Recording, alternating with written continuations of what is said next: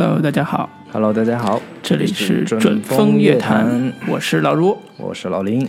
我们继续跟大家聊聊最新的院线大片儿。嗯，这次确实是院线大片，对嗯，没有没有这电视剧了。对，绝对是院线正在热映的一部超级大制作。对，那叫什么名字呢？阿拉丁，对，呃，也是迪士尼最新的一部真人动真人翻拍作品。对对对嗯，动画真人翻拍作品，，阿拉丁的这个原原版是一九九二年的一部动画片，动画电影。对动画电影，然后现在这次是最新版的一个真人真人版的一个翻拍，嗯，对，然后大概的一些影片基本信息，我觉得可以跟大家简单分享一下。好，那导演是盖里奇，对，嗯盖里奇跟迪士尼竟然搞到了一起，这是让人特别意想不到的。然后我们作为影迷，早年间也是看了一些盖里奇的作品的，包括《两杆大烟枪》《嗯，偷抢拐骗》，然后还包括这个《大侦探福尔摩斯》电影版的那个那一部两部嗯两部。对，编剧呢也是盖里奇，另一个叫约翰·奥古斯特，他算是蒂姆·波顿的一个御用编剧。嗯，跟蒂姆·波顿合作过，包括《大鱼》《查理和巧克力工厂》和《僵尸新娘》等等。是，对，然后蒂姆·波顿现在也是这个迪斯尼也是迪士尼爸爸 收编的一个 专门翻拍他真人版的这个电影的导演。之前有一部部叫《小飞象》，是，然后票房口碑都不是特别好，特别理想。嗯就是曾经都认为我们我们认为心目中特别有风格的、特别有这种个人特色的导演，现在纷纷拍起了迪士尼的真人电影之后，都成了行活导演，对，大概是这样的一个走向。那主演呢，其中最知名的就是也是大家最期待的是威尔史密斯，嗯，对，他在这部《阿拉丁》里边饰演的这个精灵，神灯里边的那个那个那个蓝胖子，对，不是这个，不是哆啦 A 梦、啊。那其他的演员也大部分都比较新人，包括叫梅纳马索德，他是一个出生在埃及的一个加拿大演员，嗯，出演过美剧《杰克莱恩》的第一季，也是比较新。然后另一个女主叫纳奥米斯科特，是一个英国女演员。嗯，对，大概的演员信息是这些。那这部影片是翻拍自一九九二年的动画电影《阿拉丁》，嗯啊，那一版里边的这个精灵的配音演员是罗宾威廉姆斯。对，对，呃，那创造了一个经典的喜剧形象。对对对，然后迪士尼也出过一一个三季的动画剧，一共有三部。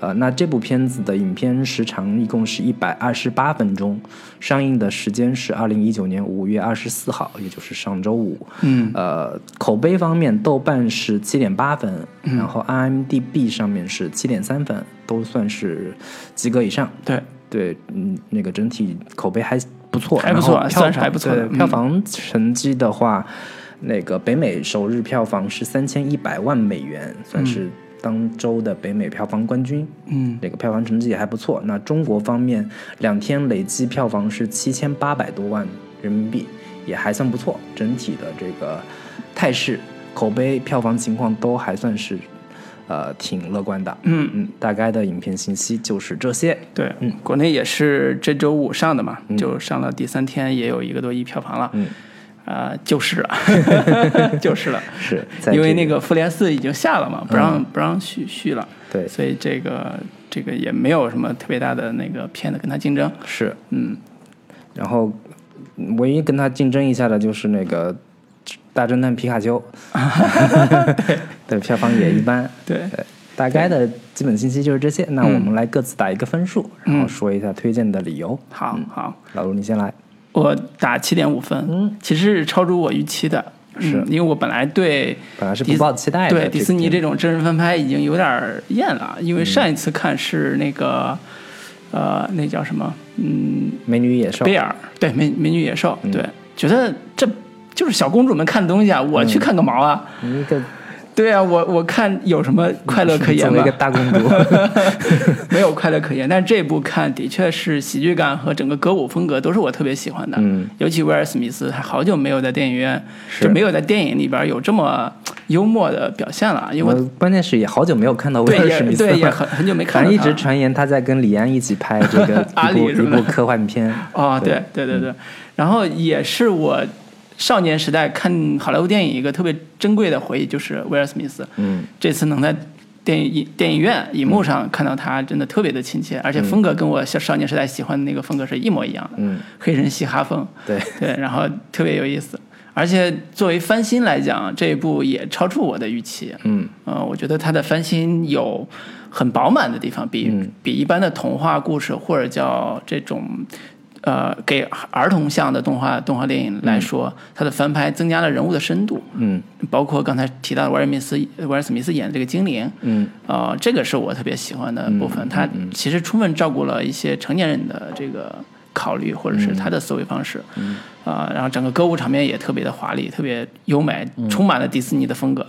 啊、真人版的呃大联欢这种风格也是我个人特别嗨的地方。春晚风格的，对对对对，所以整体上我看完一百二十八分钟吧，我记得、就是我没有任何的觉得不对的地方。嗯就它都在点儿上，而且都很舒服，这个是让我很惊惊讶的，或者是很喜欢的地方。反而是盖里奇个人的风格就在里边几乎是没有什么特别让人印象深刻的地方。嗯啊，这个我倒觉得还好，毕竟人家是迪士尼嘛，对吧？给人打工，你好好干活就行了。嗯，不要出岔子，对吧？所以整体我的满意度还挺高的。推荐人群还是说，呃，以为迪士尼只出产小公主的男粉丝们啊，可以去看看。我觉得还是真的挺好看的，老少咸宜。嗯啊，然后男女通吃，特别适合这个写那个带带个孩子呀，带个女朋友啊，或者带这种这种平常不去电影院的，或者是、呃一年去两次的这种 观众，是。可以去感受一下。嗯，合家欢，标准合家欢。嗯，那好。林老师，那我给这个片子打七分，嗯。呃，非常中规中矩的一个改编，嗯。然后那个个人还是比较满足的，整体的观看的感受也很流畅，完成度也非常高，尤其是里边刚刚老卢也提到的这个歌舞的场面，让人还是很惊艳的，因为嗯也很长时间没有看过歌舞片了。对就这么传统复古的，上一次看还是《爱乐之城》这种这种这种音乐歌舞风格的。然后那里边尤其值得一提的，确实是威尔史密斯的表演，让人觉得特别的亲切，特别的舒服。嗯，也特别里边大量的喜剧桥段、喜剧效果都是从他身上呃产生的。嗯也也可以理解说，威尔史密斯这个这么大的一个咖，为什么来串这部片子的一个相相当于是个配角配角的角色，但确实是这个片子里面最抢戏的、嗯最有亮点的一个角色。嗯那作为盖里奇的电影的话，确实是让人觉得有点失望，有点没有那么多盖里奇本人的一个风格。但刚刚老吴也是也说了，就是毕竟是给人打工，毕竟是混口饭吃。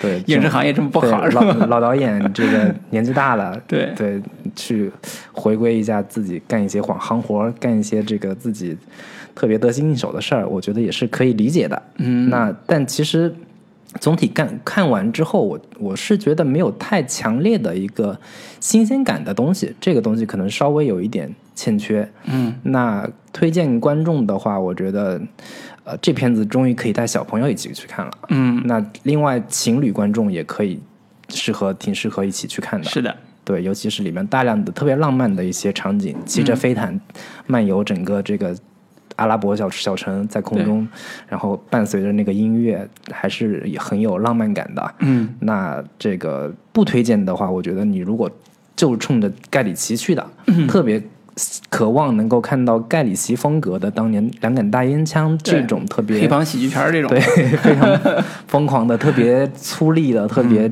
给劲儿的那种刺激的观影效果的这种期待去的话，肯定是会失望的。嗯对这部分观众还是建议不要去看了。是，嗯嗯，我相信去看这个阿拉丁的人也不会抱着这个期待去电影院。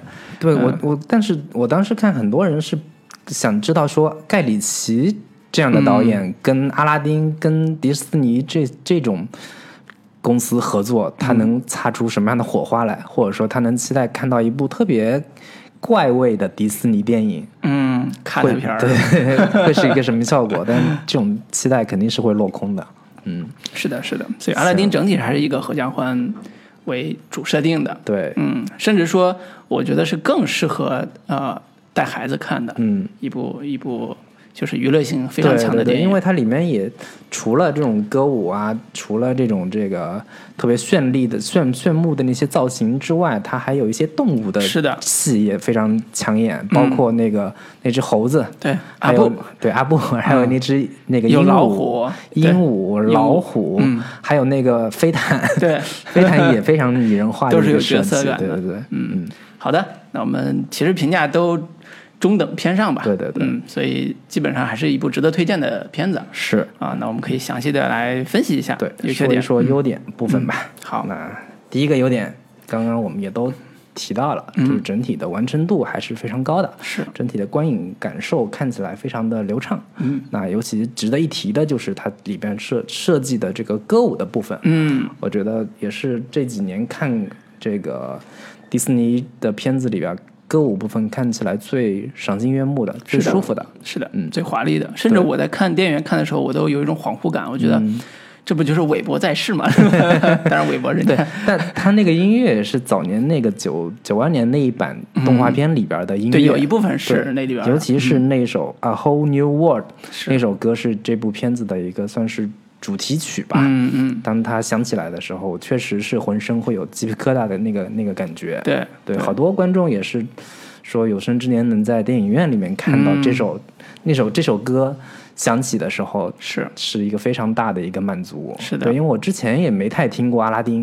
啊，嗯。我之前没是是我忘了是在哪个节目里面听到过这首歌。啊，这首《A Whole New World》对，Whole New World，反正还挺挺让我惊艳的这首歌。嗯嗯，如果没听过这首歌的，我觉得你抱着去听音乐会的这样的一个 心态，嗯，去电影院听感受一下这首歌的魅力。是嗯是因为呃，我在这里边的呃这个故事吧，嗯。特别像一个歌舞片的故事，嗯，是因为它每个角色的出场和主要的行动都会通过歌舞来表现，嗯。就是每个角色出来的时候都有他的主题曲，嗯。比如说这个公主茉莉公主，嗯，她也是作为一个公主，她有她的内心世界，对，她就她的主题曲叫《Speechless》，对。就是那个，沉默的人。沉嗯。反正她那个一整整体的，它《Speechless》有两两首，嗯。一首是刚开始的时候，他被人怼了，他说他想当当国王，然后被被他老爸跟他那个大臣嗯。给怼了之后，他就有点这个消沉，有点这个不太不太开心的时候，他唱了这首歌。后面他马上被人带出去的时候，嗯。然后他也又唱了另就是同样的旋律，又唱了一首高高亢激昂版的，他的是。心态的一个转变。对这样两首，这两首歌也都非常好听。对嗯。对，呃，包括那个呃男主嗯。啊、阿拉丁嗯。出场的时候，做一个街头混混，嗯。偷东西的人，嗯。他也有自己的一一首主题歌，是交代说我出身低贱，嗯。但是我为人还是挺挺仗义的，嗯。或者说我很快乐。为什么我出为什么我当小偷？嗯。是因为我生活在这样一个肮脏的世界里，类似这种，嗯。就它的娱乐性元素和它的这个主题包装的还是非常的赏心悦目的。嗯。就是这些典型的歌舞片的创作方式是在这个里边是比比皆是的。对，嗯，甚至包括里边非常非常重要、非常非常好看的一段一个段落是阿里王子嗯，出场那个段落。对对对，特别那是华彩段落，嗯。就是整个戏里边最好看、最棒的歌舞加音乐段落。嗯。呃，音音乐是歌是由那个威尔史密斯他们唱，呃，威尔史密斯唱的，嗯。然后歌舞是整个的，好了，呃，应该叫迪士尼典型的大狂欢式的歌舞场面。骑主角骑着大象，然后底下一堆各种形态各异的穿着各种民族服服装啊，这种奇异的衣、奇异的服装组成各种造型啊，然后是就跟狮子王那个 大场面是几乎不相上下。对，对，所以也很期待说明年，哎，是明年对《狮子王》真人版，哎，说是今年啊今年下半年是吧？就会啊上，对对对对对，不知道能不能上。对，不好说。对，所以整个的歌舞场面，它的密度非常高，是，几乎我印象里边十分钟就有一个，对对对。非常密度非常高，而且它的整个的舞蹈动作、节奏设计各方面处理的也非常是，我觉得我印象最深刻的，就说到舞蹈的这个部分，我印象最深刻的是他这这一部片子里面的舞蹈设计，嗯。融合了机械舞的动作元素，是。尤其是那个阿拉丁要就是假扮的那个阿里王子，在嗯。一场舞会上要跟公主一起跳舞，是，但是结果自己在那 solo，是是那个精灵给他控制他的身体。对。然后他就跳了那一段，嗯。就是整体的风格都是机械舞的那个动作，非常的酷炫，节奏感特别强，嗯。很很现代。这个是这个，我觉得是可能是那个盖里奇的一个个人趣味、嗯。个人风格在这个片子里面的一个体现。是。对，包括呃那个呃阿拉丁身边的这个神灯，也就是斯密威尔史密斯演的这个精灵，嗯他的整体的风格跟威尔史密斯早期的角色非常的像，都是这种黑人嘻哈风的风格。对，啊、所以他在指导刚才说那一段指导这个阿拉丁跳舞的时候，嗯。用的很多机械舞呀、嘻哈风的这个节奏，融合了中东的一些舞蹈元素，同时也非常强烈的现代舞蹈的这种风格，嗯，整体上效果是非常的亮眼的。是，嗯，我觉得就是这部这部片子的歌舞部分还是确实让人挺眼前一亮的，至少对于中国观众不太熟悉歌舞片这个类型的，嗯。其实是可是可以通过这一这种类型的片子去感受一下歌舞片的一个魅力，对，因为我们从我就中国观众开始看电影的时候，歌舞片这个类型已经没落了。嗯，已经很少有机会能够看到歌舞片这个类型了。是。然后，但其实《爱乐之城》这种其实不是很适合作为一个歌舞片的入门的这样的一个 对。一个电影，所以这个片子如果就是观众如果本身很喜欢歌舞片这个类型的话，是可以去电影院感受的。嗯如果你不是太熟悉的话，这片子也可以作为你的一个呃欣赏的一个入门，对对，作为对欣赏一个一个入境去、嗯。去去欣赏这样的歌舞片的一个类型。是。嗯。刚才提到的这个 Speechless，也就是茉莉公主的独唱的这个部分，它的作曲也是《爱乐之城》的啊。那个词曲作者，啊，所以也能看出来说，这个 Speechless 里边表达出来的价值观和主题其实是非常现代的，嗯嗯嗯。就是对于这个女主的塑造来讲也是非常重要的。是是是，嗯，那说完歌舞部分的话，我觉得另一个亮点肯定得是说一下这个威尔史密斯的这个表演，以及整个片子的一个喜剧风格，我觉得还是挺让人愉悦的吧，至少是。对。嗯我对威尔史密斯，因为我之前我们在节目里边很多次都提到过威尔史密斯，尤其是我，我个人是对他有非常非常强的是。印印象的。当年就是威尔史密斯的片子一直都是非常卖座的，对，他演了大量的极其卖座的片子，包括像是那个呃《Man in Black》，就是黑衣人，黑衣人系列然后嗯。那个《我是传奇》，嗯然后包括还有反正大量的 更早期的有《绝世战警》吧，绝地战警绝地战警》嗯。对，还有我自己个人非常喜非常非常那个喜欢的另外一部《全民公敌》，嗯。也是他演的，就是他早期的形象其实是一个黑人嘻哈风的小混混似的嗯。这种角色出出道的，嗯。所以他是大部分跟白人打，就是黑白配，嗯然后他是喜剧担当，嗯。然后别人是包括独立日也是，对独立日就就是他是他是喜剧担当，然后别人是我机器人英雄。对、嗯。对，所以慢慢到后来他风格转呃转变了，比如说他当了爸爸之后，嗯。他拍了那种特特别感人至深的。那个、那个，他当那个售货员、当幸福来敲门。对，当幸福来敲门，嗯。对，还有包括七磅吧，对，也是他的对。后期转型作品，嗯。啊，早年间我一直觉得，就是后来可以对比的，就是那个威尔史密斯，就是美国版的黄渤，票房成 票房成绩极高。他跟黄渤真的地方 很多地方非常像，嗯，他们早期都是歌手出道，，对。早期都是以歌手来，出道的，后来进入演艺圈，嗯但是演演小人物对专场，对出来之后开始大红，然后开始走向一线喜剧明星的，非常高。对，开始走入一线喜剧明星的行列，嗯，后来慢慢转入严肃作品，是 是是，所以还看威尔史密斯什么时候能自己导个片子当导演？我估计快了。嗯。对，然后这次他饰演的这个角色，在原始的版本里边，应该说，呃，阿拉丁这个神灯的这个精灵这个角色，其实在原始的版本里边是相对比较简单的。呃，我大概看了一下原始版本的一些，嗯包括动作设计啊、形象设计，其实跟这个片子里面有一有不少相似的地方。嗯嗯，对，我觉得原威尔史密斯肯定是借鉴了原动画片里边的一个人物的，包括动作也好，包括一些呃表情也好，都是是有一些模仿在里边的。是。嗯。对他那个原角色，其实相对比较简单的特性，就是他就是一个帮实现你三三个愿望的精灵。对对对，他没有那么复杂的人物设定跟人物关系。嗯嗯。但是威尔史密斯现在演的这个呃精灵的角色，其实加了，我觉得加了两重的设定，一种是他自己人物身份，对，嗯，他是一个精灵，但是他是一个有有一点生自由的，对，渴望自由的，希望能从神灯里边被释放出来的一个精灵。对，这个人物角色就有他的内心意识，对，或者个人深度了。还有另一个点就是，呃。他这个片子里面在探讨说，这个精灵跟这个阿拉丁之间，对，他们是不是朋友关系？是，咱俩是不是有一个友谊在？友谊，对，不是说我谁擦你，你都帮谁？你这个白眼狼。对，就是之前我看包括小说呀，包括电影那个动画电影的时候，都觉得这个阿拉丁是没有个人道德观的。对，就是你谁擦都行，擦出来我就帮你，嗯，我可以帮你实现三个愿望什么之类的就完了。对，但是这版里边他是有善恶观的，嗯，他。而且跟阿拉丁交了朋友，这个朋友关系也成为后边人家非常大的一个驱动力量，就是改变了啊阿拉丁自己，甚至改变了呃他的命运，呃精灵的自己的命运。嗯，对，所以这个设定其实增加了这个人物的层次和深度。嗯这也是说，呃，在这个片子里边到最后，其实这个嗯威尔史密斯饰演的这个精灵，从一开始的嘻哈喜剧的这种风格，到最后还有一点点小煽情。嗯，啊，这个。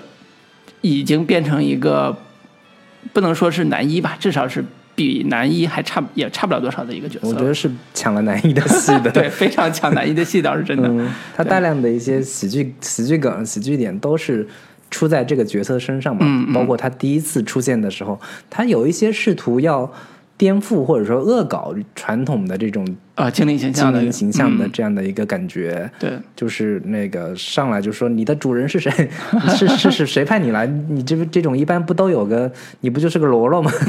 你背后肯定有个人来来。每次都是一个大 boss 来插他，对，以及当阿拉丁说我我想要。我想要做个王子，王子，嗯，然后就真的变出来一个王子在旁边大喊，对，说你想要成为王子，跟你想要一个王子是不一样的，等等，这这些喜剧点都还是挺让人捧腹大笑的。对我印象最深的是两个地方，一个地方，一个地方是他们在那个地下容容容地下城那个地方，嗯。那个阿拉丁为了去找那个神灯，嗯，就是进了那个地穴里边，嗯，终于把灯找着了，嗯，然后擦了一下，嗯，那个呃胖那个胖蓝胖子出来了，嗯，这时候蓝胖子要介绍自己，嗯，他介绍自己这个风格用了大量的特效，但是人物身份是非常多变的，一会儿是英国的士那种很绅士的侍者呀，一会儿是那种很嘻哈的风格啊，嗯，就是通过这种。呃，人物角色的丰富的这种展现方式，然后用大量的特效来展示了一个特别调皮的，然后还有 人类文人类文化的痕迹的一个一个一个精灵的形象。就他不太像说哦，这个精灵就是阿拉伯的精灵。嗯，它是浓缩了整个人类很多很多很多这种元素的一个集合体。精灵文化大 精灵宇宙。对他，他的一开始的设定是说我是一个。侍者，嗯，就是我是一个 waiter waiter 那种感觉的。英国管家，对，你就把我当成一个 waiter，嗯，你要什么我给你什么，三个愿望，嗯，所以他的 waiter 设定就围绕这个概念做了很多很多变形，有英国的，有美国的，有各种各样的这种设定的，所以这个是我觉得这个美国版在改这个人物的时候一个很大的一个主题就是全球化，虽然全球化是大家都知道迪士尼就做的这个这个生意是，但是他。用这种非常直接的人物形象的这种多元的属性，告诉你说，这不是只有阿拉伯才才会有的精灵，嗯，这有可能是全世界都会有的一个精灵的概念，嗯嗯，所以这个一开始给我的印象还挺深刻的，嗯，第二个就是威尔史密斯演这个角色在那个沙漠的帐篷里边，嗯，他俩在商量说我怎么变成王子的时候，他姿势是一个趴在地上翘着腿那种，对对，可爱状，不是他不是说他他是那个。那个阿拉丁说：“我遇到了一个姑娘。啊，对，对，我要我要为什么我要做王子？我要我要娶她。然后那个我要史密斯就变成了一个小 bitch 的那个感觉，对，吃瓜群众。然后这个我要双手托腮，我要听八卦，对，双手托腮，然后翘着两翘着两条腿，对对对，然后特别贱贱兮兮的那种，那个这个形象我很多年没见过，就 gay 蜜的那种状态，对对对，所以还是盖里奇的风格是吧？gay 里 gay 气的，但是很可爱，对，所以这两个场景是。我个人会很喜欢的两两个部分，嗯，也是很典型的威尔史密斯演的这个精灵的一个设定。嗯，那另一个部分，我觉得可以稍微说一下，就是，呃，迪士尼这几年所有的公主形象一反反正都变得越来越强大了。嗯，就是女权主义这个倾向，确实是在这几年迪士尼动画作品里边越来越高涨。是，包括我们之前看过的这个《冰雪奇奇缘缘》里边也是这样。然后这一部里边的公主已经不满足仅仅只是做公主，嗯，我要做女王，是，叫我女王大人这样的一个感觉。嗯，对，这这两年虽然迪士尼是越来越政治正确了，然后包括女权主义倾向也是他在大量的市场的一个验证之下，发现这是一个这是一门很好的生意，嗯，然后女性观众会吃这一套。当然，我觉得这个肯定也是整个一个时代的大趋势、嗯大势所趋嘛。嗯嗯嗯对，然后那个呃，其实这个茉莉公主的角色跟原版也是有有一些变化的。嗯呃，比如说原版里边儿茉莉公主是一个呃有一点屈从于父亲的这样一个形象，嗯。就是父亲说你要嫁个王子，嗯。她说我不太想嫁王子，嗯。但是如果有有合适的，为了你我也可以答应，嗯最后还是跟所谓的那个那个人开心的在一起了，嗯然后当当了公主，呃，当当了王后，对，嗯，她的目的是当了王后，但这一版是我他妈不要当王后，对，我要当公主，我要当苏丹，对，我要当国国王，我要当苏丹，嗯这这谁规定女人不能当国王？对对，就直接是修改法律了，那 改宪法了，对吧？是是是，对，所以这个是一个呃，九一年和现在二零一九年整个时代变化之后，嗯对这个女性形象，尤其是迪士尼体系内公主形象的一个新的一个嗯体现。是，我觉得这个不仅只是不仅是迪士尼现在是这样的，然后包括我我这几年看国产电视剧，嗯，大女主故事，我的前半生对对对，包括我的前半生，包括最近一些古装剧，是女主也不不再是仅仅只是一个等待男人来拯救的，嗯更多的是嗯男强女强，嗯，然后我要 女性观众也更渴望看所谓的谈一场势均力敌的恋爱，嗯这样的一个故事。然后女女性角色越来越多是也是这个武力值也很高，智力智商也很高，然后跟男性并驾齐驱这样的一个类型的电视剧会更受女性观众的欢迎。对，嗯。对，所以这部呃电影里边，我对其实对茉莉这样一个公主，她要挑战她的政治身份这个点，我其实是有一点疑惑的。嗯，呃，当然这个回头可以细聊啊，就是说，这个可以在缺点部分具体说一下，对对对就是这个嗯本身他想要做国王这个事情的动机，嗯。其实是没有交代太清楚的。是的如果这个国家的一个，他父亲也说了，几千年来就没有这样的一个先例，嗯。那凭什么你一定要当这个国王？对，尤其是在阿拉伯这样一个国家里对，对对，嗯，就有点是美国价值观强行 要套在这个阿拉伯的这样的一个 古典故事里边去，民间故事里去。对对。嗯行，那优点部分大概就是这些。嗯，好，我觉得可以了，没有那个盖里奇啥事儿。行，嗯那我们是先休息一下，还是先直接就聊缺点部分？啊，我觉得可以休息一下。嗯嗯，行，那个我们放首歌跟大家再继续聊。好的。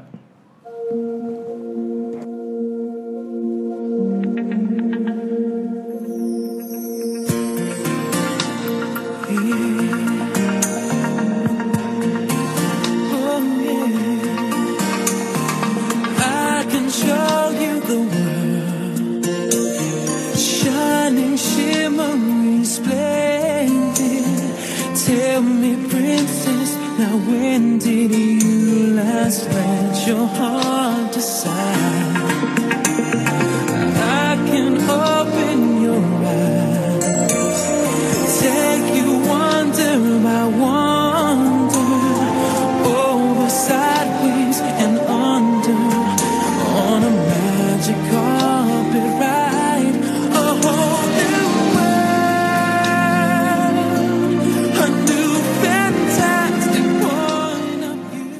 好的，我们继续回来好，聊聊这部阿拉丁的缺点部分。嗯，刚才也其实提到了是，关于茉莉公主的政治理想的问题。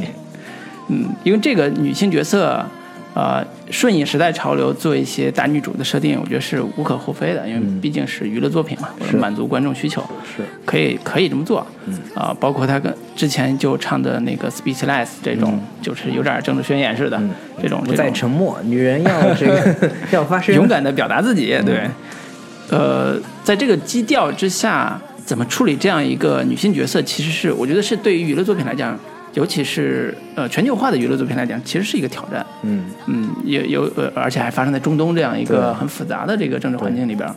嗯，所以我看到最后，我对于他当上了苏丹这个设定是有点惊讶的。对，但我觉得估计小朋友们也不不太在乎，说对，可能理解不了这对，个反正复杂的她公主要当女王这事儿也挺合理的呀。嗯嗯嗯，对对，因为 我呃最近一段时间特别无聊，还看了一下九一九二年、九零九一年吧，嗯海湾战争的一些资料，嗯。我就特别喜欢那个时代的一些一些一些事情吧，然后发现，呃，美国可这部片子呃呃不是阿拉丁的动画是在九一年出来的，嗯。所以我就是有一点联想，是觉得啊、那可能是跟那个大家或者讲美国人，呃，第一次这么强烈的关注中东有一定关系，在阿拉丁出出产的那个环境里边。嗯。那经过十几年甚至二十多年的呃之后，二十七年之后，嗯。这部电影的阿拉丁其实政治色彩已经没有那么重了。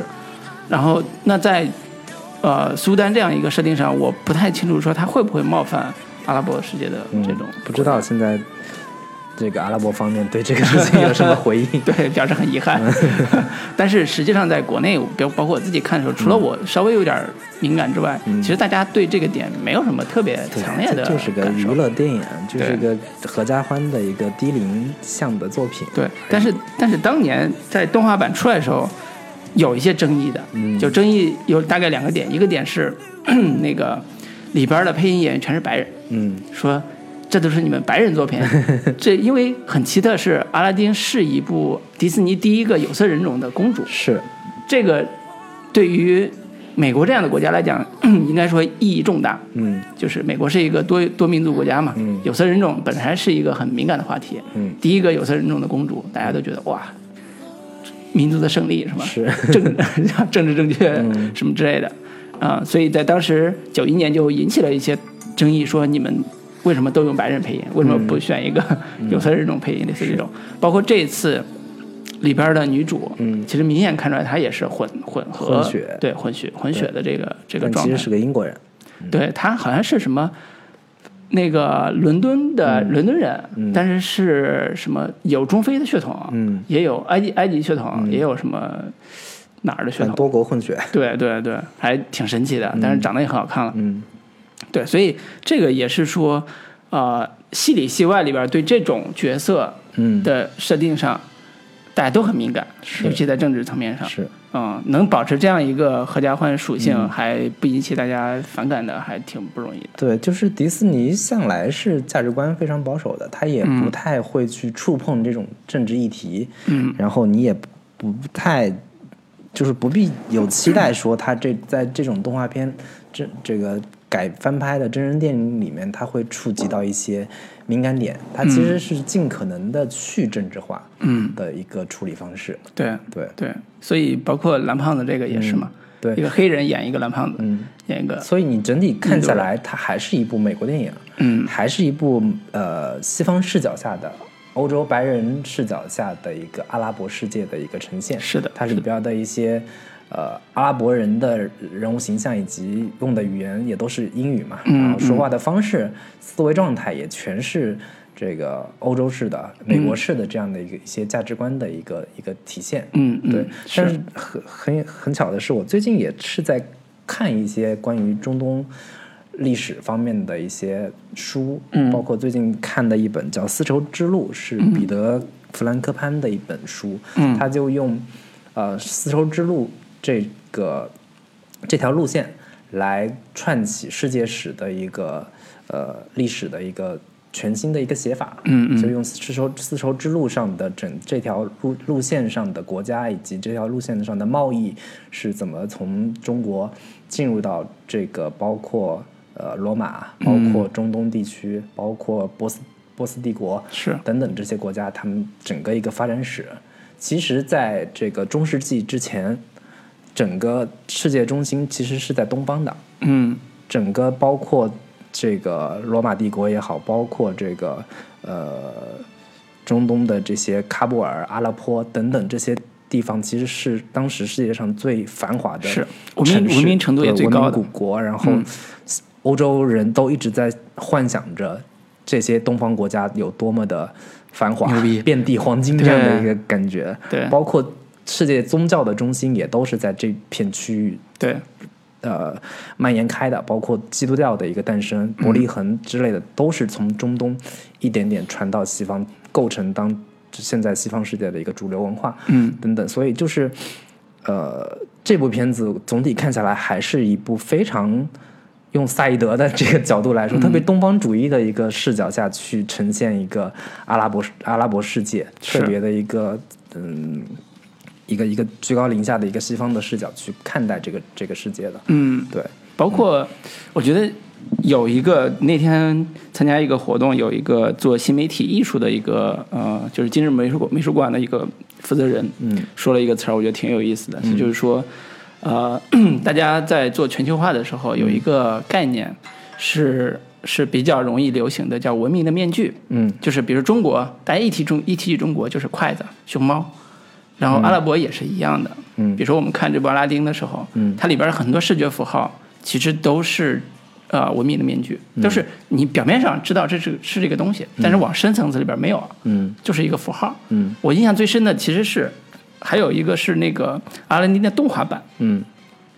他们骑飞毯唱歌那个、唱歌那个段段子里边有一个小的喜剧桥段，嗯。是他们飞过那个那个金字塔，嗯然后金字塔上有一个人正在雕金字塔那个狮身人面像，嗯然后因为他俩飞过飞过那个谁身边，飞过那个工人的身边，工人一不小很惊讶，一不小心就把那个狮身人面像的鼻子给敲掉了。就是一个隐喻性的现代互文的一个喜剧搞笑桥段，就但是出现那个场景就很典型典典型表明这就是一个文化符号。嗯。你在看一部埃及和相关的或者叫中东相关的一部一部娱乐片，嗯。就这种符号其实是一个娱乐娱乐包装的一个东西，嗯嗯它不提供当地的更深层次的人物人物人物关系、人文色彩，甚至说历史，它都没有，嗯。全是符号。所以这部片子里边说我们企图在里边看到一些 中东文化、中东历史，嗯，不可能。对，这反正就是一个染了迪士尼在他们的一个包包装体系之下，嗯。经过粉刷或者说经过美国涂装完全改改造过改造之后的嗯一个阿拉、阿拉伯世界的这样的一个形象吧。但是我觉得也不必太过苛责吧，对于这、这种。迪士尼下片儿。对对对，合家欢电影你 就不要太去苛求深度这上这方面的事情了。对对，所以所以我就说纠结是不是苏丹，最后能能不能当上苏丹这事儿，有时候也没必要。是吧，但是我觉得有些点可以稍微做的再呃细细致一些，包括比如说呃前面稍微有铺垫，就是那个茉莉公主她有一个母亲已经去世了，给她留了一个手手手环是，这样的一个东西，那她的一个想要当。苏丹的这个梦想是不是跟她母亲有关系呢？嗯包括这个阿拉丁本身也是父母双亡，都是同样怀着对于父母的这样的一个一个怀念。嗯那这这这个事情是不是有一个，或者说女权思想是不是他母亲已经早就给他种下了？嗯他要完成他母亲的一个夙愿。里面也交代说，他母亲是邻国的一个公主嫁过来的。嗯我觉得这些点其实是可以稍微做得更深入一点，对把他的人物的动机铺得更明确一些，会更好一点。对，其实现在我们上半节说的 有一个问题，核心还是在呃茉莉公主的政治理想到底从哪儿来的问题，嗯嗯。因为他没有真正见到过贫寒的寂灭。嗯。如果开幕的第一个给小孩两个面包算是的嗯。话。那他是那他是第一次才接触到这个事情，他没有在内心形成一个反思，或者形成一个触动，对。叫我的子民现在还过这么苦，我我要成为一个能够解放他们的人，或者是帮帮助他们的人，嗯。就这条逻辑线也没有。对他甚至还不知道这个买面包是要花钱的这个事情 还是一个特别懵懂无知、特别这个何不食肉糜的这样的一个状态。你怎么让人相信你有治理这个国家的能力？对你对对你那些这个政治抱负、政治理想、嗯政治手段到底从何而来？这个事情其实是让人有一些疑惑。对，所以在的所以还是说他现在的问题就是为了表明一些政治态度，结果其实忽略了这个人物本身的一些合理性，嗯，就是人物的深度的合理性的东西。是嗯那这个问除了这个问题之外，我觉得盖里奇这个导演吧，嗯其实我在看这个片子之前是稍微有一点期待的，我我期待说 你还真期待是吧？对，能盖里奇 能再加一些他个人风格的东西，更强烈一些，更强烈一点。但现在能看到的就是那个跑酷，跑酷，跑酷过程当中就撒各种的五颜六色的那个粉，嗯。用慢镜头这样的一个方式呈现。我在这个两杆大烟枪里边，嗯。也能看到大量的这种升格镜头，然后人物开始跑的时候撞到墙角啊，这种。对，呃是那个福尔摩斯也是，对，福尔摩斯也是，这是这种算是他的招牌招牌性的一个个人风格的嗯。体现，包括刚才说的那种机械舞，对，这样个人恶趣味的东西体现。其实我是渴望说，你能不能再多给我一些嗯这样的东西，我会看得更满足。嗯包括本身这个阿拉丁的人物设定是个小偷，嗯他这个两杆大烟枪也好，偷抢拐骗也好，他也有大量的小小偷 的戏份。那这种小偷在阿拉伯世界里边，他是一个什么样的更生猛的、更硬汉的、更糙的这样的一个摇滚青年版的阿拉丁？我其实原先是有这样的一个期待的，但是很快我就是梦想就破灭了。就是他上来就是一个傻白甜、特别纯良、恭俭让的一个一个一个小偷形象，一个小偷。刚拿了一点东西吧，立马看到旁边有有个乞丐嗯小孩，立马把东西就给人家了。对，沙枣，对椰枣，嗯。就就一下子我就觉得，哎呀，这个好像不太不太是盖里奇的东西啊。对啊然后以及包括说那个阿拉丁要混入国王的皇皇宫，嗯。这样的一些戏份，就是一个小偷怎么去挑战王室的权威，嗯。这种特别英式的这种呃人物状态，嗯。我我其实希望他能够更多给我一些这样的东西，嗯。但是好像没有的没有能够得到满足。是。我我在看这个片子的时候，有一种很奇妙的感觉，就是。啊、阿拉丁这个人物角色，嗯，呃，经过西方式改造之后，跟原原始的这种东方审美其实是有很大的差距的。嗯比如说东方审美，我们中国的神话故事里边经常会有那种啊、嗯，叫什么雄雄鹰传书，或者叫牛郎织女，类似这种，都是老实巴交的，很少出现小偷，对吧？嗯我们这个东方式审美里边，包放括牛娃什么之类的，对对对，包括包括那个呃，这个阿拉丁故事里边有个特别重要的人物设定，叫一个金一个未经什么污染的钻石一样的嗯心，嗯对吧？其实是逻辑上是说他特别强调这个人物要善良嗯啊，一定要特别特别善良。嗯，所以他跟盖里奇的风格是可以融不下、无法融合的，你知道吗？就是你你稍微颠覆一下，稍微改造一下，你从一个特别就是特别硬汉的、特别摇滚朋克的那个。善良的心对，阿拉丁 慢慢变变回善良的心，那嗯可能会是人物弧光更有趣的一个一个体现吧，也是颠覆感会更强一些。嗯。嗯对我，我其实对盖里奇的期待是想他是不是会在反派上会做一些嗯手法，因为其实，嗯、刚才说了阿拉丁也好，或者是那个蓝胖子也好，他们。太太正了，你很难有黑化的这种空间给、给这些嗯。这个像盖里奇这样的导演去处理。呃，嗯，这部里边其实是有一个大反派的，是。那个国师吧，对。就可以叫国师了，丞相嘛，相当于对是个丞相这样一个角色，嗯。呃，他最大的理想竟然是成为天底下最好的巫师，你知道吗？这 这我看到这儿，我其实是有点吐槽无能的，就当然剧情逻辑需要啊，嗯。就是包括整个处理他的人物设定的那个戏的时候，嗯。相对还是比较单薄，嗯。就是对盖里奇这种，我觉得但是就是说实话，迪斯尼电影当中的反派向来都是弱智的，嗯。或者说他不太可能真的触及到特别深入的人性黑暗的东西。嗯它一直都是一个特别符号化的，然后特别漫画感的，然后最后也很容易被解决掉的这样的一个嗯。人物。最核心要解决的其实是主角内心的一个一个障碍，或者说主角内心的一个心结如何打开。就是阿拉丁原本是一个特别。底层的一个小青年，他一直希望说我我我成为王子，嗯。才能真正的让公主喜欢我。嗯，但是其实公主喜欢的是你原先这种纯洁善良的心，你要做一个真实的你，喜欢的人小偷。对，人家喜欢的是最真实的你，你不要嗯。假装对。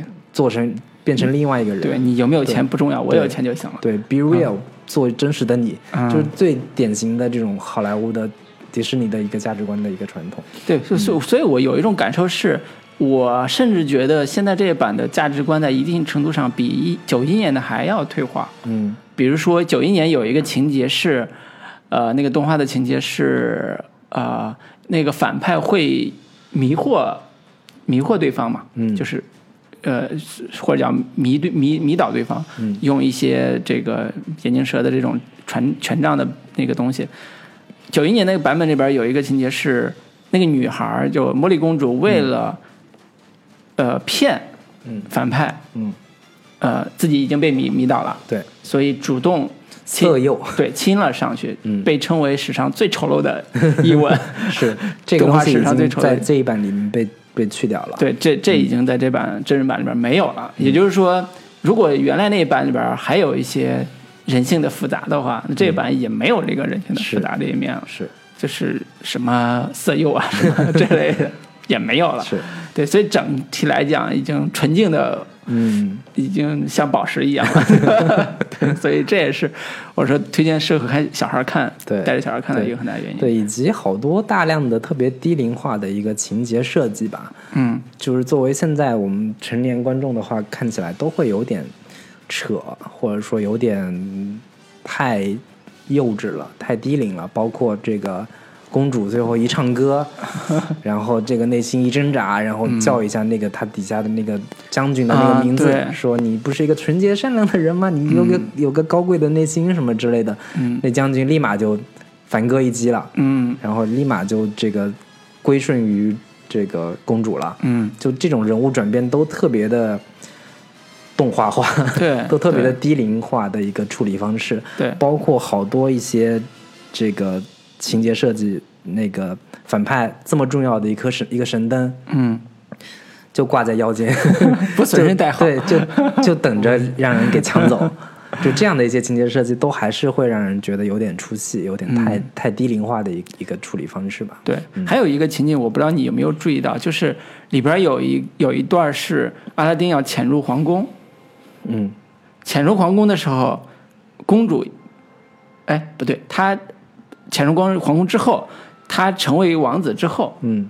公主也不认识他，嗯。不认识是之前那个小偷，嗯然后那个反派也不认识他，啊，这个他倒是前面有交代，对他有一个演示，我觉得是说，呃，那个是那个蓝胖子，就是那个精灵说，其实大家都不会在乎你外表是什么样子，不是，他是说我的我给你施了魔法，嗯，你的施了魔法就是观众看你的时候是 你是阿拉丁的这个形象，但其实嗯，可能别人看你的时候根根本认不出来你的一个真实样子是什么。这个他前面确实倒是有有有交代。提了是吧？对对对，因为我看的时候，我看翻译，他一直在说，啊、没事儿的，你你穿上这个衣服之后，嗯。穿上这个王子的衣服之后，所有人都会只在乎你。嗯。你是王子，不会再注意到你其实是以前那个、嗯。那个人。我说我操，这么好骗，就就直接就这样了。他那个基本一。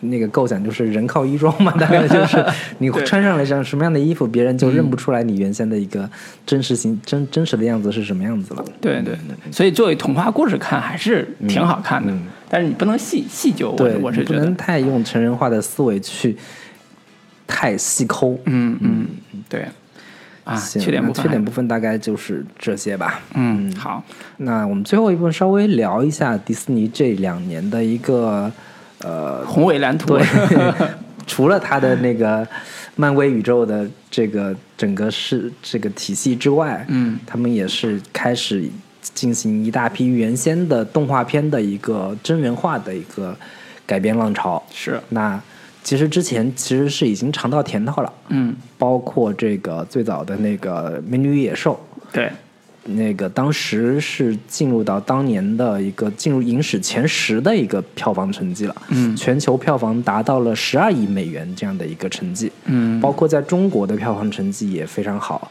好像是有大概差不多六亿人民币的成绩。嗯，我也贡献了对票，房，尤其是在日本特别受欢迎，啊日本票房是达到了一百二十多亿哦日元的成绩，折合人民币有七亿多。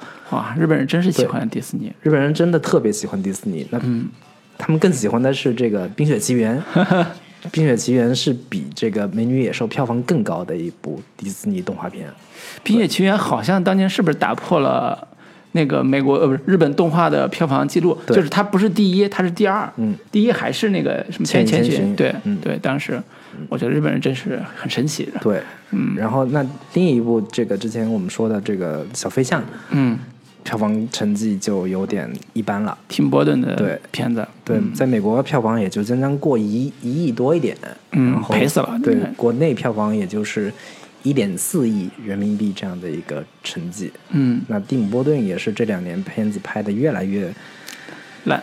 对，越来越没有自己的个人风格了，嗯包括像什么佩小姐的城堡什么之类的，这些片子都看着让人挺昏昏欲睡的。嗯嗯，然后《狮子王》也是今年二零一七年马上，二零一九年一九年，对，马上就要这个上映了。对，对，就是我不知道老卢，你觉得这个迪士尼的这条动画片真人化改编的这条路是是一条康庄大道呢，还是一条死胡同？最后会是一个一个什么样的结果呢？从目前来看，它票房真的好的，嗯都是经典的动画改出来的。嗯，就是票房不太好的，包括小飞象，我他妈会去看小飞象吗？对我肯定不会去看小飞象。中国观众来说，这小飞象是一个特别冷门的一个动画片，对根本不知道小飞象是怎么回事。对嗯。对，你像《美女与野兽》，我是知道的。嗯。我我我我，如果虽然我不是那个核心受众群，但是如果小时候是看过那个动画片，对对是看过的。然后包括你，甚至包括白雪公主这种的，嗯。你如果真拍了，那我也会看，因为好莱坞的大娱乐片，它有一个基本的属性，就是人美歌甜，就是人都特别好看，服装都特别漂亮，包括美女野兽也是，你光看那个人造型衣服，你觉得哇靠，好华丽，更不要说女生看了，我男生看我都觉得忍不住要唱起来，内心住的小公主又又对，忍不住跃跃欲试了。对，忍不住要唱起来。更这这部阿拉丁也是，你就忍不住说啊，好好漂亮那个衣服，好好漂亮造型。就这个是人类普遍的审美愉悦的创造性的东西，这没办法，就就打中你的那个那个点。嗯只要是经典形象去做，我觉得它失败的几率很低。嗯就如果包括呃一九年马上七月份要上《狮子王》，你就想《狮子王》他妈怎么弄啊？嗯，一群动物，对对？吧？没有其实《狮子王》严格算起来不是真人电影，对、它是一个 CG 电影。对对，所以但是还是会，我也会去看，对，我也会去看。光那音乐我就我就愿意去电影院看一遍了。嗯不要说那个特效啥的，嗯就他音乐你黑着屏给我放一遍一小时二十分钟的音乐，我都愿意。这个我还是自己在家听掉了。对，所以它有很强的娱乐包装的东西，嗯嗯甚至说它的整个的有一些部分是整个电影电影界的的顶端性的东西，包括音乐，刚才说的音乐，嗯就属于电影界的顶端的东西了。是就是你你没有办法那个去逃开的一种娱娱乐享受。对，呃，我呃，二零二零年、嗯。还有一部跟我们中国有关的嗯，《花木兰》，花木兰对。真人版，真人版，请的是刘亦菲刘亦菲，小姐姐，嗯，现在也不小了，大姐姐了。对，但是你你还还是会很期待啊。对，如果刘亦菲演的话，嗯。造型人物造型那个海报也出来了，嗯。很漂亮，呃也很飒，就是是。这种。呃，整个的好莱坞，他在不是或者叫迪士尼，他在在动画电影当时在做的时候，已经考虑了全球化，嗯。已经做了很好的包装嗯跟概念的东西，包括音乐，刚才说的音乐的东西。那翻拍真人的时候，这些东西都成为大家不管是怀旧，为了怀旧去也好，嗯。为了看漂亮的小姐姐也好，嗯。为了听歌也好，嗯，它的基本的审美需求都已经满足了。是。我觉得这是它迪士尼宇宙或者叫真人翻拍宇宙嗯一个很好的基础。是，说白了就是人家 IP，对首先是多，对其次是人家 IP 够经典，对质量过硬。对，包括漫威，我有时候都觉得有点费劲了。对但是迪士尼，你真的是好的话，我真的愿意看。对我我我我去过那个上海的迪士尼乐园，嗯呃，体验非常好。嗯，可能我没有去过东京的，我在上海我都觉得体验非常好。去东京应该体验会更好。对，就是整个展馆的这个设计，嗯，啊、让你充满了这个童年感。是，嗯，还有油车，嗯，里边的人物刘彻里边是真人扮演嘛，是。就各种白雪公主啥的，大游行，对，也特别舒，特别漂亮，特别好玩。嗯。就是你你你就想，他永远给你提供的是一个童话般的、是。浪漫的对，啊、甚至说有一点童，就是回到童年的那种对对。体验。就是好莱坞，好莱坞电影的核心功能是造梦嘛。嗯，迪士尼是好莱坞 所有的这些造梦工厂里边最会造梦的一个一个一个公司吧。对。就是包括我这次看阿拉丁的时候，嗯。我在看到他们这种特别浪漫的这个骑着飞毯，两个、啊。两个年轻人就是就是情窦初开的那种唱唱着歌的时候。我会不自然的产生一一种就是哎呀，还是很很美好的，嗯。还是很愿意还是沉年轻好。对，还是很愿意沉浸到他的那个世界里边去做一场梦的。对，就是他这种片子已经不完全仅仅仅仅只是针对小朋友了，嗯，包括成人观众在看这种片子的时候，一切都是那么美好，没有那么复杂的，嗯。呃就是现实的纷纷争呀、勾心斗角这些东西。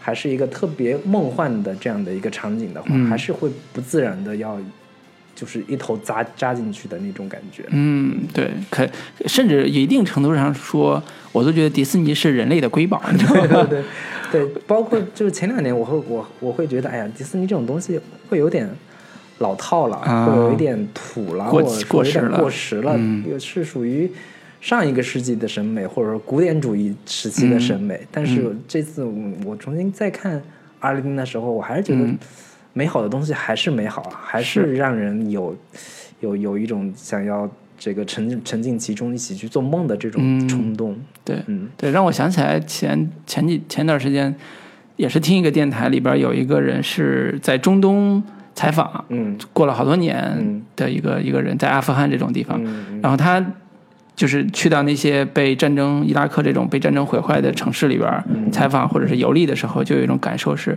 当地人过得非常苦，嗯。生活也非常的衣食衣不遮体啊，什么收入也很低，生活也特别拮据，甚至饭都吃不饱。嗯。然后他他说他有一天在晚上出来的时候，就是很小心嘛，就是在车里边，然后听到了外边呃有一个破旧的房里边一个孩子在哭，嗯。然后这时候他听到了一阵音乐，是猫和老鼠的音乐，然后这时候很快那小孩就不哭了，就很开心的声音就出来了。他当时第一反应就是他，因为他在那个地方已经看遍了残破的城墙，看遍了这个尸体这种、这种战争遗留下的伤痕。这时候他会觉得，我操，迪士尼太他妈伟大了。还是很牛逼的。对，对对，这样一个嗯，充满了战争伤痕的这种异族他乡的这个环境里边，迪士尼依然给他们带来欢乐，嗯，这就就是我，所以我说人类的瑰宝也是这个是意义，是嗯包括你说的这个场景，让我想起之前我很早之前看过的一部好莱坞老电影，嗯我忘了叫什么名字了。就是故事的主题就讲一个导演一直拍喜剧片，啊一直拍那种特别低俗的、特别无聊的、特别娱乐的那种喜剧片。然后那个导演就觉得，哎呀，我的我要拍点严人生肃的，理想我要拍点正经的，我要对拍点有价值、有深我要反映。社会社会现实的，对，然后结啊果就经历了种种的这种那个挫折跟磨难，嗯始终没有办法拍成他那个。对他从导演身份对跑出来了，对从好莱坞大棚里边出来，开始就是流浪去了，对，我要去经历啊一些更有、更有、更有力量的、更有深度的事情。对然后最后他在监狱里面看到一帮囚犯嗯对着这个荧幕在看《猫和老鼠》嗯的时候，每个人笑得如此的开心，如此的真诚的时候，他终于认清了自己在做这种喜剧的价值。在做大众娱乐的价值的意义。对，所以还是说，呃，也许娱乐本身是肤浅的嗯，啊、但是有价值观的娱乐也许是一个好东西。是，嗯，就是能让绝大多数人，嗯能让那么多的大众都能感动、都能喜欢的东西，它的本身价值就是在就在这里。嗯，嗯，对对，给大家带来欢乐就是迪士尼的宗旨。是是是。嗯嗯然后另一个可以跟大家稍微分享的一个消息就是，这个这一届戛纳电影节哎刚刚结束了。哎，昨晚获得这个金棕榈大奖的是一部韩国电影，是这个奉俊昊老师的这个寄生虫《寄生虫》。嗯，我觉得我反正这阵子看到了各种口碑嗯，巨好无比这个特别、朋友圈已经刷爆了。对各种刷爆，反正我们也、我们也特别期待，因他为我们本身也特别喜欢奉俊昊的电影嘛。是是是是，我经常把奉俊昊和朴朴朴赞玉朴赞郁俩人就混着混混混着混着 说，就是在我看来，他们都是一代电影，就韩国那一代电影人的佼佼者。是。而且他是韩国电影经历好莱坞学习之后的一代创新者。嗯，就是韩莱韩韩国电影其实底子也特别，其实特别差。薄对嗯，他也没有什么完整的工业体系，。早年人家韩国电影这个特别欣赏或者说模仿的对象是我们的港片，对，当年的什么七八十年代的色呀，对对对对。倩女幽魂呀，对对，直到说他们全面向好莱坞学习之后，引进了这样一套整个的嗯。从拍摄、制作、剧本这样一套工业体系、工业流程之后，迅速的拓展了它的类型，对，谍战、犯罪，嗯，甚至包括文艺片。对。它的整个题材的深度和宽度一下子拓展出来之后，甚至南美题材成为他们的一个核心亮点。对对对，多少年来一直在嗯这个题材上去表达出越来越好看的作品。所以在这个基础上，呃，大家都说嘛，其实戛纳这次给啊冯俊浩这样一个金棕榈大奖，其实更多的是表彰韩国这一代的电影人。嗯对，包括奉俊昊，包括朴赞郁，嗯，包括这个李沧东，对，金基德他们这些，金基德呀、洪尚秀呀是。等等的这些活跃的韩国一代的电影人，是。他们的共同努力之下，韩国电影才有今天。对。以及他们韩国电影对于类型这个东西的一个孜孜不倦的一个探索跟追求。是。我甚至觉得韩国电影在类型的这个探究上，甚至在某些层面上是比要比好莱坞电影现在嗯走得更远走得更远的。对，因为这部《寄生虫》其实大类型还是一个商业类型，对它不是你有金棕榈，什么时候给商业片颁过大奖啊？你《指环王》你过去你也拿不了奖，嗯，但是这一次是给了他一个很这么大一个奖，其实。呃，一方面是类型的确是有突破，因为我没看啊，只是通过评论和一些资讯看到的一些评价，是说，呃，在类型上还是有一些创新突破的。对，包括这也是啊、奉俊昊自己的一以贯之的个人风格的一种表达。是所以这这两个两者融合，又有作者性，又有类型的叠叠加，所以完成了这样一个大奖。是，以及包括韩国政府、韩国文化部门整体的对于这种电影产业、电影行业的一个扶持，嗯，对于一个特别开放包容的一个环境的一个创造，是。共同构成了一个繁荣的局面繁荣的局面，以嗯。及现在这一部韩国影史上第一部金棕榈大奖的片子的一个诞生。嗯，对，然后大家都在讨论说，中国的第二部金棕榈电影 是不是离我们越来越远了？以我们现在的一个电影环境，稍微有深度一点的、稍微有思想性一些的片子，好像越来越难产生了。嗯会有这样的一个忧虑吧？是是，也是期待说，呃，不管在什么样的情况之下，困境顺境也好，嗯，电影人该做的事情还是要做，我们影视人该表达还是要表达，当然能不能活下去就另说了。期待以后还是有机会能在戛纳金棕榈看到我们中国电影的身影。对，包括这次那个南方车站的约会，嗯，刁一男那个，对对对，嗯也也是颗粒无收嘛。嗯，但是这个不丢脸，人家那个昆汀的那个好莱坞往事也没有。对，也颗粒无收，这挺好的。片子我觉得也是我们等等这些片子慢慢国内上映了，或者说有资源了，我们可以好。陆续跟大家好好聊一聊。对对对，很期待，真的很期待。是是。是嗯，对，好，行，那这期节目我们就聊到这里，好。跟大家说再见，好，拜拜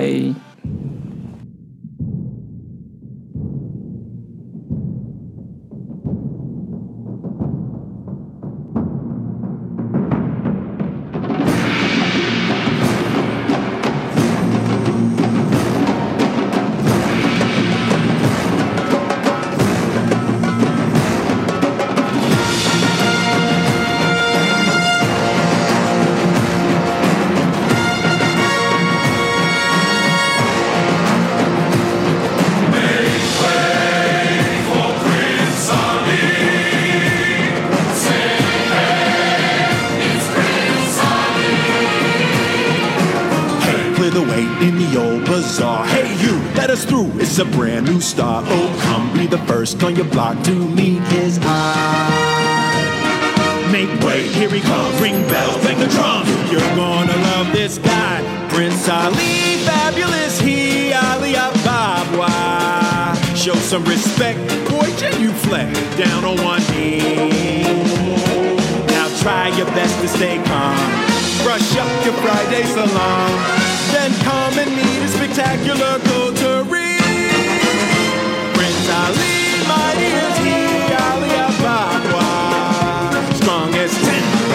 gentleman, definitely.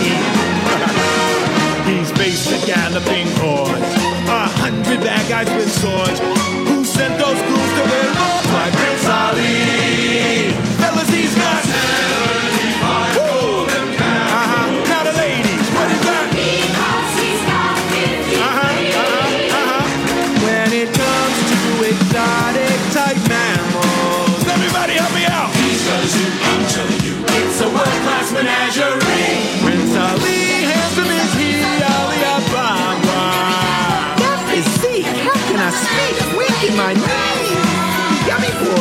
get on out in that square.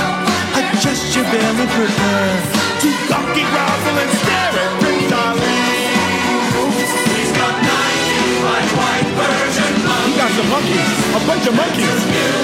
he charges no fee. He's got 10,000 servants and monkeys. Time to work for the